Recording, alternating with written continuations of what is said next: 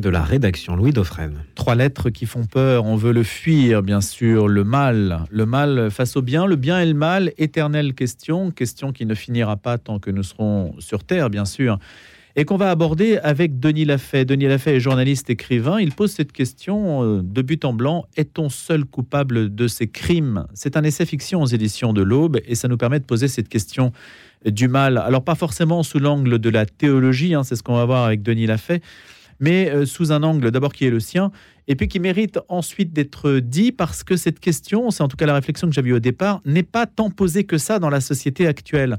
On s'interroge beaucoup sur les dérives de telle ou telle pratique, etc., mais on pose rarement la question finalement du bien et du mal, et peut-être ne l'enseigne-t-on pas du tout. Ça, c'est une autre question qui relève peut-être des politiques de l'enseignement. Bonjour Denis Lafay. Bonjour. Pourquoi ce titre mal comme ça qui cingle, avec en plus une personne, une marionnette qui, qui tire nos consciences en fait, hein, qui joue avec nos consciences?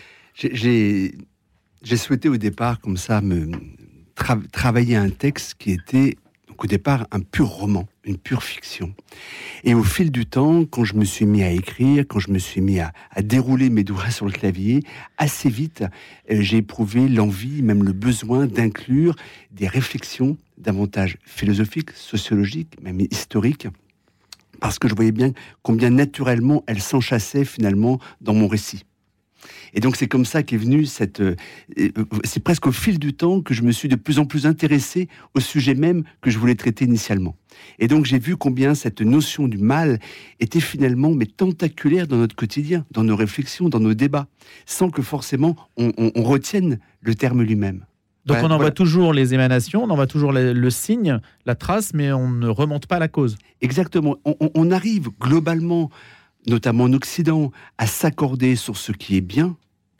Globalement, bien sûr, il y a, des dissensions, évidemment, mais on a beaucoup plus de mal à s'accorder sur la notion, justement, de mal. C'est beaucoup plus difficile, parce que en fonction des cultures, en fonction des civilisations, en fonction aussi des, repères culturels, on peut considérer une chose mal quand d'autres ne la considèrent pas forcément bien, mais en tout, en tout cas ne la considèrent pas mal. Par exemple oh, je sais pas moi, euh, aujourd'hui, mais regardez aujourd'hui, on va prendre un exemple très, très, très simple, euh, les, références aujourd'hui d'une partie de la population russe sont totalement opposées aux nôtres. Donc la conception du mal aujourd'hui, par notamment par les dirigeants euh, de la Russie, peut-être et sans doute par une partie de la population, ne correspondent pas du tout à ce que nous nous considérons comme le mal. Qu'est-ce qu'on appelle nous le mal en fait? Comment l'identifie-t-on? C'est un ça dépend de notre regard politique, ça dépend de quoi? Ça dépend de notre regard politique, ça, ça, dépend bien sûr aussi de notre éducation, ça dépend de nos références sociales et culturelles, euh, ça dépend peut-être aussi de notre, quand je dis notre, éducation, ça dépend aussi de notre niveau d'éducation, de connaissance aussi, ça dépend beaucoup, je pense, de notre capacité à nous confronter individuellement au mal. C'est-à-dire que c'est un effort aussi d'aller euh, se confronter à, cette notion-là. Euh, la facilité voudrait justement que l'on que l'on évite, que l'on voilà. Mais il faut accepter d'aller dans le débat intérieur. C'est ça en fait. Et c'est ce que j'ai souhaité faire à titre très personnel. Et au départ, je n'imaginais absolument pas euh, conclure comme ça par un par cet essai fiction qui mêle la fiction et la réflexion. Non, c'est absolument pas ça. Vous écrivez, euh, Denis Lafay notamment, hein, la déshumanisation des relations humaines s'accélère, le froid de la technologie l'emporte sur le chaud des rapports sociaux. Il est tellement plus aisé de contrôler la mécanique que l'émotion. Est-ce que c'est ça l'un des visages du mal? C'est cet euh, empire de la technique qui, subrepticement, euh, nous fait nous éloigner les uns des autres, fait que le monde est rempli de séparateurs lutter individuellement contre le mal, contre ce que chacun d'entre nous désigne comme, le mal et détermine comme le mal, euh, impose de lutter contre ce qu'on appelle les pulsions. Et l'une des emprises, l'un des maléfices même de la technique, de l'hypertechnologisation, pardon, c'est justement d'enflammer nos pulsions et de d'instrumentaliser les émotions de les porter très loin justement euh, au fond de nous-mêmes et collectivement. À ce moment-là, comment débattre avec l'autre et donc comment débattre avec soi-même? Et d'où justement quand, j'évoque cette déshumanisation des relations humaines, c'est malheureusement, je crois, assez flagrant, à la fois dans notre quotidien, mais le quotidien au travail, quotidien dans la société, cette incapacité aujourd'hui, franchement, qui est flagrante, de pouvoir dialoguer sereinement, de respecter l'autre dans la différence de ses idées. Euh, ce qu'Étienne Klein, le philosophe des sciences, appelle, c'est justement l'enjeu de la nuance. Où est la nuance aujourd'hui? C'est quand même extrêmement difficile. Et pourquoi recule-t-elle précisément alors que nos sociétés devraient être les exemples planétaires? Elle devrait l'être, mais, mais euh, je, crois que justement cette emprise de la technique, comme je l'évoque, et cette incapacité que nous avons de la contrôler individuellement aussi, la manière dont, dont elle peut être euh, vraiment traitée, manipulée, façonnée, à notre, euh, non pas à notre, dans notre intérêt, bien sûr, mais pour être pour être déversée comme ça, justement, dans une arène. Et c'est ça qui est très compliqué, justement. Est-ce que le mal est nécessairement rattaché, Denis Lafay, à un être métaphysique, à une personne qui nous influence Je ne crois pas. Je ne crois pas. Je parle de, de, de, en fait, de ce, livre, mais en parallèle, hein, deux récits, et le récit notamment du mal, un mal euh, incré, c'est-à-dire un mal qui existe sans que nous puissions le voir. Et c'est ce mal-là, finalement, et c'est ce parallèle entre le mal qu'on appelle endogène, hein, le mal que l'on porte par ses gènes, que l'on porte, juste, voilà, qui est, on pourrait le péché originel. Voilà, et par un, raccourci, on pourrait dire le, mal euh, inné, et puis le mal acquis. Et ce mal acquis, c'est cet ensemble de mots, des mots MAUX bien sûr, et d'épreuves qui nous submergent, et finalement qui vont nourrir notre capacité à mettre en œuvre le mal, à appliquer le mal autour de nous, au fond de nous et autour de nous. C'est ça que j'ai voulu mettre justement euh, en, parallèle, et en prenant pour référence euh, ce que devient, ce qu'est aujourd'hui le libéralisme, ce qu'est la marchandisation, ce qu'est l'hypertechnologisation, euh, voilà, qui nous enferme, hein, on le sait tous, qui nous enferme. Et donc à ce moment-là, on, est, on reste seul, chacun d'entre nous reste seul avec son propre mal. Et c'est précisément ça qu'il faut éviter. Hein. La radio, ça sert aussi à ça, à relier les gens, en fait, notamment pour que on ne se retrouve pas seul face à soi-même. C'est cette solitude hein, dont on sait qu'elle est immense aujourd'hui, euh, qui provoque un malaise, malaise, mal. Tout à fait. Ça se tient. Ah oui, ça se tient. Et puis là, alors il y a solitude et solitude, on le sait tous. Il y a cette, solitude dont chacun, dont, chacun d'entre nous a besoin. Cette solitude solitude qu'on va cultiver, cette solitude qui nous protège, cette solitude qui nous ressource, qui nous répare aussi. Et puis il y a malheureusement les autres formes de solitude, celles que l'on subit et celles qui, nous, qui peuvent aussi d'ailleurs nous exposer à, à, à, mettre en œuvre le mal, à appliquer le mal. Et le personnage central du livre, Alexandre, euh, Alexandre finalement, à un moment, se retrouve extrêmement seul. et vous avez tout à fait raison de souligner que la solitude est un vecteur d'expression du mal. Le procès d'Alexandre se tient dans quelques jours à la cour d'assises de Paris, seulement sept mois après l'homicide. Alors, on est dans un prétoire. Absolument. Ça se termine toujours en justice. Vous avez écrit un livre avec Éric Dupont-Moretti là-dessus. La justice semble. Alors, je ne sais pas si c'est son, objet, sa vocation, mais on attendrait d'elle peut-être qu'elle apporte quelque chose du point de vue de la réflexion sur le mal. Est-ce que c'est le cas? Est-ce que c'est pas le cas? Non, je ne crois pas. Je crois que la justice, elle a pour euh, devoir de traiter les faits euh, aborder le terrain de la morale, c'est dangereux. C'est un, un, sujet. Alors, il faudrait des heures, bien sûr, pour en discuter, surtout avec des philosophes, notamment spécialistes de la justice. Et pas seulement du droit, mais de la justice, parce que la justice et le droit, ce n'est pas la même chose. Donc voilà, je pense qu'il faut être très prudent par rapport à ça. Il faut s'arrêter sur les faits. Et dans cette, à un moment, il y a une plaidoirie, bien sûr, de, de l'avocat qui défend, qui défend Alexandre. Et finalement, il va poser ce thème qui est central, qui est de savoir si nous sommes seuls responsables des mots que nous commettons. Et ça, c'est important puisque je ne veux pas justement euh, déflorer l'issue de, de, de, la plaidoirie. Non, mais il y a une vraie question. Mais une vraie question. Une vraie question, et qui est différente de déclarer quelqu'un irresponsable. L'enjeu, c'est de savoir s'il est seul responsable du mal qu'il commet, qu'il perpètre. Et ça veut dire sur cette solitude face à la responsabilité, ou plutôt, ça veut dire que les influences en fait qui nous invitent à agir ont une part de responsabilité dans nos comportements. Ah oui, absolument. Ça, c'est une, c'est une, ça paraît être une évidence. L'Église, ou du moins dans les milieux chrétiens, je ne sais pas jusqu'où euh, cette expression est admise, euh, parle, euh, par exemple, de structures de péché. Les structures de péché, c'est quelque chose qui est cristallisé dans la société, qui est mauvais en soi et qui incite à agir dans un sens qui est néfaste. Par exemple, on pourrait dire que l'accès libre à la pornographie est une forme de structure de péché qui est autorisée par la technique, par exemple, hein, et qui permet donc de démultiplier une action mauvaise. c'est ça le, soutien que la technique apporte à une mauvaise influence. Notamment, absolument, notamment. Mais ce que la technique aussi a, peut avoir de néfaste, ce n'est pas que négatif. La, technique, la responsabilité sont en cascade en fait. Exactement. Et elle, s'articule, elle s'enchasse les unes les autres, elle s'enchevêtrent. Et c'est cette démultiplication justement des mots qui à un moment peut conduire quelqu'un à perpétrer le mal. Et ça, et, bien sûr, le contexte politique est aussi essentiel. On ne peut pas le décorréler. Ce qu'est le capitalisme, avec toutes ses vertus, mais aussi avec tous ses vices, notamment de développer une relation au pouvoir, l'exercice du pouvoir, à la domination, à la, à la soumission de l'autre, à l'asservissement, à la compétition.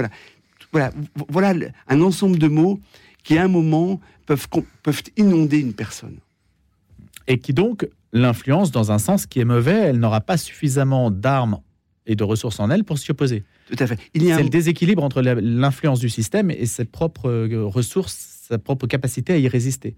C'est tout à fait exact. Et derrière ça, il y a un mot qui est clé, qui est, le mot que, que, que, ce Radio Notre-Dame, vous, je, je l'imagine, vous, savez particulièrement traiter, qui est le mot espérance.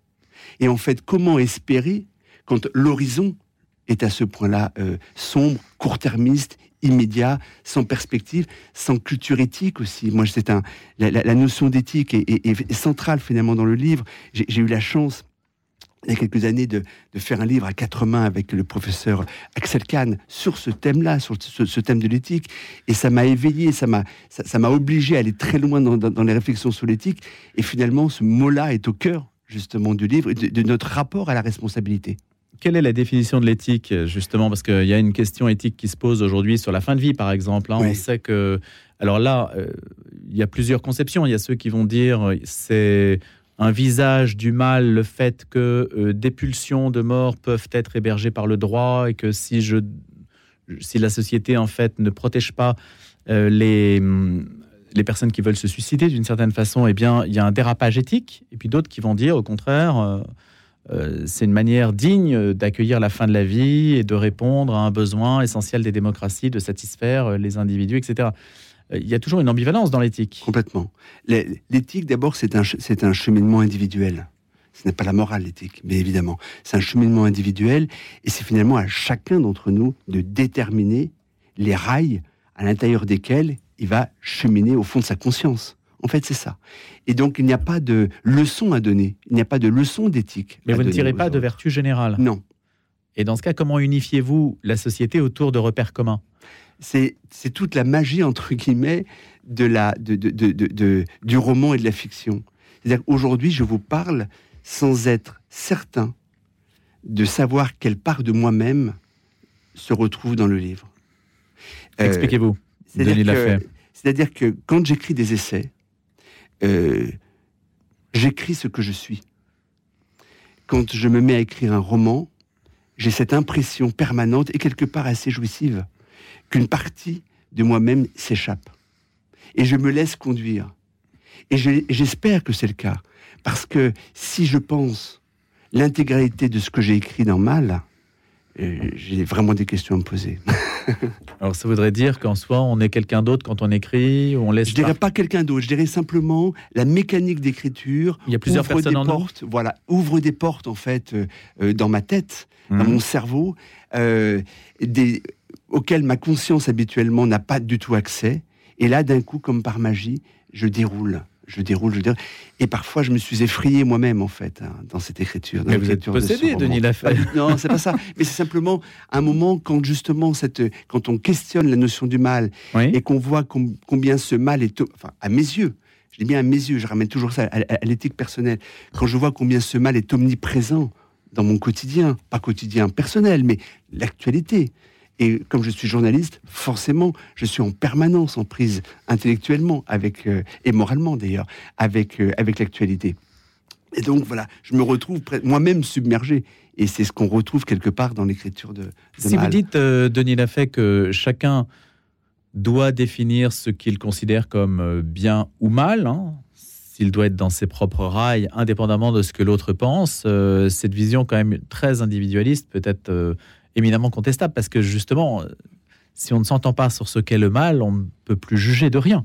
Non, enfin, je pense qu'il y a quand même des. Tout est relatif. Bien sûr, tout n'est pas relatif. Évidemment, quand je disais tout à l'heure que on, on s'accorde relativement bien sur ce qui est bien et on a bah plus encore faudrait-il en être sûr. Voilà, mais on peut en tout cas s'accorder sur certaines bases communes. C'est plus difficile, je pense, sur le mal. Ça n'exclut pas la possibilité de s'accorder quand même sur ce qui est sur ce qui est mal à nos yeux.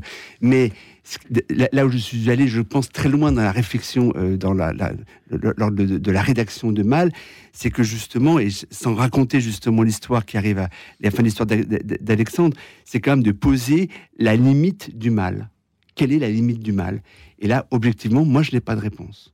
Et je, n'ai pas du tout la prétention de la porter, justement. C'est, je pense, un livre de débat public, mais c'est avant tout peut-être un livre de débat intérieur. Et en fait, j'espère, et c'est ce que les lecteurs me, me remontent aujourd'hui, j'espère que ça permet justement d'aller très loin dans cette investigation du mal. Vous organisez, hein, je crois, à Lyon, c'est ça, des sessions de réflexion? Absolument, un, grand événement annuel de chaque année au mois d'octobre. C'est la dixième édition cette année qui s'appelle Une époque formidable. Et là, deux jours de grands débats de société toute la journée dans un théâtre des Célestins qui est complet et des, débats qui vont porter sur le mal, par exemple, sur le passé, sur la technologie, sur, euh, voilà, sur beaucoup, beaucoup de sujets que je choisis en prise, bien sûr, avec l'actualité, mais des débats où on est deux sur scène, voire trois au grand maximum, pendant une heure pleine pour chaque débat. Donc on, donne vraiment la possibilité d'aller d'aller très loin, euh, dans, justement dans la, dans, la rencontre aussi euh, entre les autour des sujets et avec le public. C'est important parce que euh, il y a là aussi un fil conducteur dans cette journée, enfin dans ces deux jours cette année, comme finalement aussi on le retrouve dans, dans, dans Mal, c'est quand même une question centrale sur la, sur la démocratie.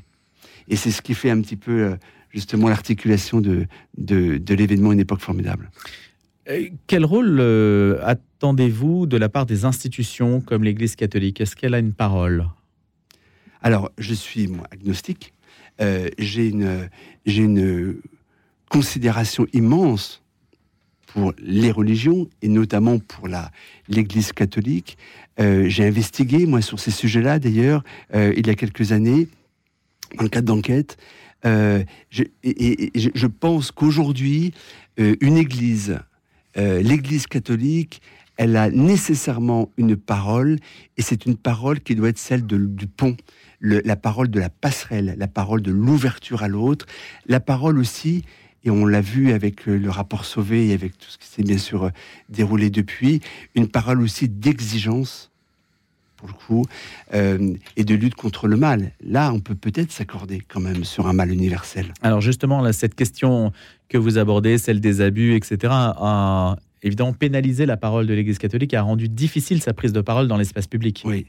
Ça, c'est une forme d'un mal indélébile, un peu qui vient euh, qui vient entacher toute forme de présence publique. C'est-à-dire que d'abord, un, on doit toujours réparer, je pense, le mal que l'on commet et peut-être que l'Église mhm. avait besoin de réparer le mal, non pas qu'elle-même avait commis, mais que des membres de l'Église avaient commis. C'est toujours très important, je pense, de désindexer l'institution des membres qui la composent. C'est quand même très important. Et le danger, et finalement on l'évoque aussi, je l'évoque aussi d'un mal, le danger c'est l'amalgame. Et c'est ce, qu'on peut reprocher euh, aujourd'hui aussi à, à l'anathème qui a été versé sur l'Église. Je pense qu'il faut être beaucoup plus rigoureux dans l'approche justement de la parole de l'Église. Et il est évident qu'elle a, qu'elle a toute sa place. Il suffit d'écouter euh, des, membres de l'Église euh, pour, pour, être, pour comprendre combien leur parole est, est, essentielle pour nous aider à lutter contre le mal. Mais dans notre société très, très cloisonnée entre religion et espace public, même si évidemment elles appartiennent à l'espace public, mais pas forcément en tant qu'interlocuteur reconnu et désiré. C'est vrai. Après, c'est ça qui est compliqué. C'est vrai, c'est, absolument.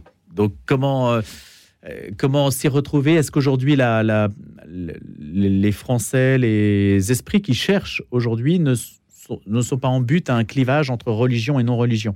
Et on dit ce qui relève de la religion n'est pas légitime et ce qui relève de la non-religion relève de l'intelligence, euh, du progrès, etc. Vous voyez, il y a un peu ce clivage-là. Peut-être, peut-être. En tous les cas, moi, je l'ai pas. Alors, objectivement, je l'ai pas du tout abordé. Mm. C'est une question que je ne me suis jamais posée. Euh, mais, mais peut-être qu'effectivement, il y a cette, euh, cette, alors, cette porosité, cet amalgame, ou au contraire cette segmentation, justement, qui peut être, qui peut ne pas être utile justement pour le débat. Mm.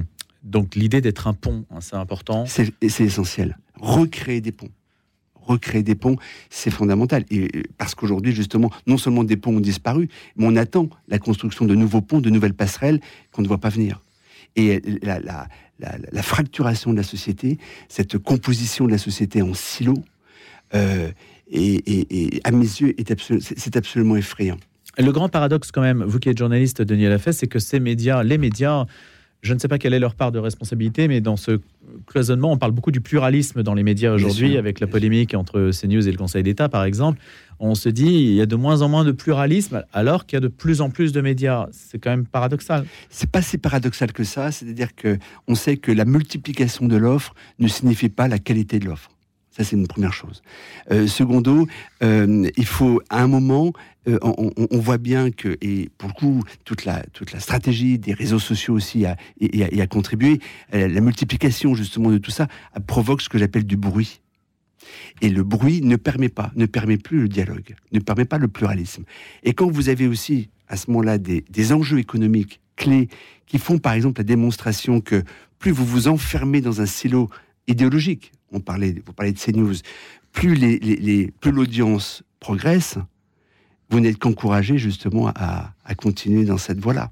Et ça, c'est la mécanique. Les médias de demain vont de plus en plus vers le ah fonctionnement en silo. Exactement. Ça, c'est malheureusement une démonstration et un, sujet que, que je traite. C'est-à-dire dresser les gens les uns contre les autres. Bah oui, parce que c'est ce qui fait vendre. Comment éviter ça? Je suis bien incapable de vous répondre. Il y a une évolution. je, euh, crois, vous savez, vous savez, je crois beaucoup moi à la à la, à la, à la politique, euh, euh la stratégie, par la politique, pardonnez-moi, à la politique du, du, du colibri, hein, celui qui fait sa part, ce que ce qu'expliquait très bien euh, Pierre Rabhi. Et je crois beaucoup aux, petites actions que nous faisons, que nous pouvons faire chacun d'entre nous autour de nous pour justement revitaliser la solidarité, la fraternité, l'écoute, la considération de l'autre. Je crois beaucoup à ça. Et peut-être que par capillarité, à un moment, on peut toujours rêver, on peut imaginer à ce moment-là. Merci beaucoup. Denis l'a fait, notre invité ce matin, invité de la rédaction. Est-on seul coupable de ces crimes? Une interrogation qu'il pose autour de Mal. C'est aux éditions de l'Aube. Vous êtes journaliste, auteur d'une vingtaine d'ouvrages, d'essais, de romans, de monographies. Et vous étiez notre invité ce matin. Merci. À bientôt. Merci beaucoup.